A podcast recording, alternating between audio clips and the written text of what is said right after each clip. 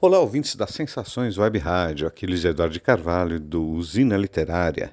Hoje conversamos com Renato Tardivo, que além de escritor, é psicanalista, doutor e mestre pela Universidade de São Paulo, crítico literário de cinema e autor de diversos livros, como o volume de Contos do Avesso, que saiu pela Comarte USP, Silente, que saiu pelas Sete Letras, um ensaio por vir, que vem antes de tudo, Literatura e Cinema em Lavoura Arcaica, que saiu pela Atelier Editorial FAPESP, Girassol Voltado para a Terra, também da Atelier, lá do nosso querido Plínio Martins, enfim, uma série de livros. E recentemente ele lançou um conjunto de contos chamado O Edifício Ouroboros, que podem ser lidos também como um grande conto, como uma grande novela, digamos assim. Não é isso, Renato? Conta aí pra gente um pouco dessa tua trajetória literária ligada à arte da psicologia, principalmente à psicologia da arte. Ah, Luiz Eduardo, muito obrigado pela oportunidade, a possibilidade de poder falar um pouco Eu que agradeço. do meu trabalho, da minha uhum. trajetória.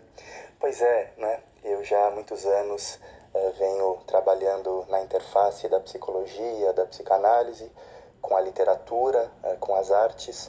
Uh, eu ingresso na faculdade de psicologia no momento em que a minha relação com a literatura tanto enquanto leitor, né, quer dizer, o prazer da leitura, o hábito, a importância que a leitura passa a ter para mim. Uh, e quanto autor também, a escrita dos primeiros textos, uhum. primeiras crônicas, os primeiros contos, enfim. Então, uh, essas coisas de algum modo uh, começam a acontecer juntas mesmo, para mim. Legal. E entro já na faculdade muito interessado pela psicanálise.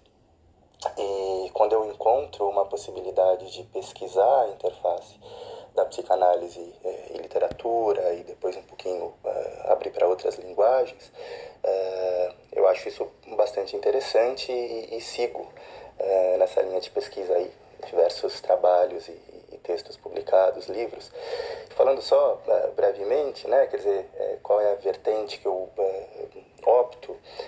dessa interface, diferente do que muitas pessoas pensam, aquela ideia de você é, aplicar a psicanálise ao texto literário, à biografia do autor, à obra de arte, enfim, né?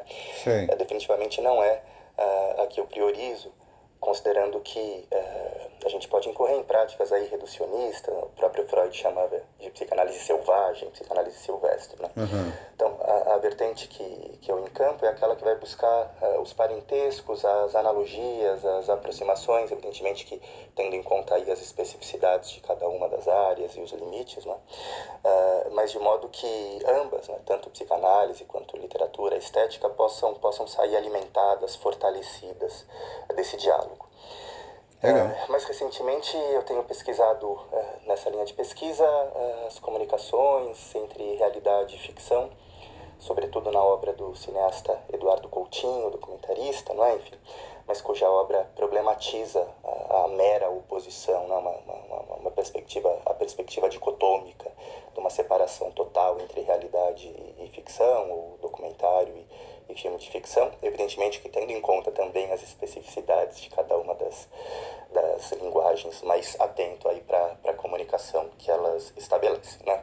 Sim. E bom, venho publicando livros de ficção também nesse período, uh, mais recentemente pela Reformatório, publiquei o No Instante do Céu, meu primeiro romance, e agora em 2022, uh, O Edifício Ouroboros, uh, um livro de contos que foi uh, contemplado pelo PROAC, é, mas que pode ser lido como uma novela, um pequeno romance, enfim, porque uh, os contos uh, dialogam uns com os outros, eles levam nomes dos personagens que habitam o edifício Ouroboros, tirando o último conto, que o título é, o título do livro, Edifício Ouroboros, tem lá uma quebra na narrativa. Uh, os contos, eles se passam no mesmo intervalo, então se passam no edifício, né, quer dizer, aquilo que, que ocorre na, na, nas áreas externas, portaria, etc., e também no interior dos apartamentos, das personagens.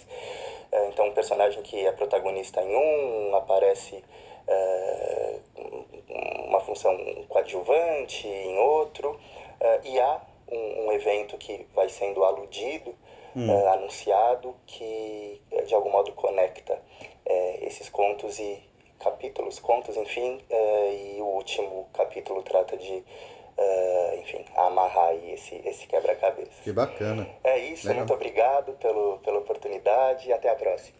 Eu que agradeço, Renato. Aqui Luiz Eduardo de Carvalho, do Usina Literária. Até o próximo encontro.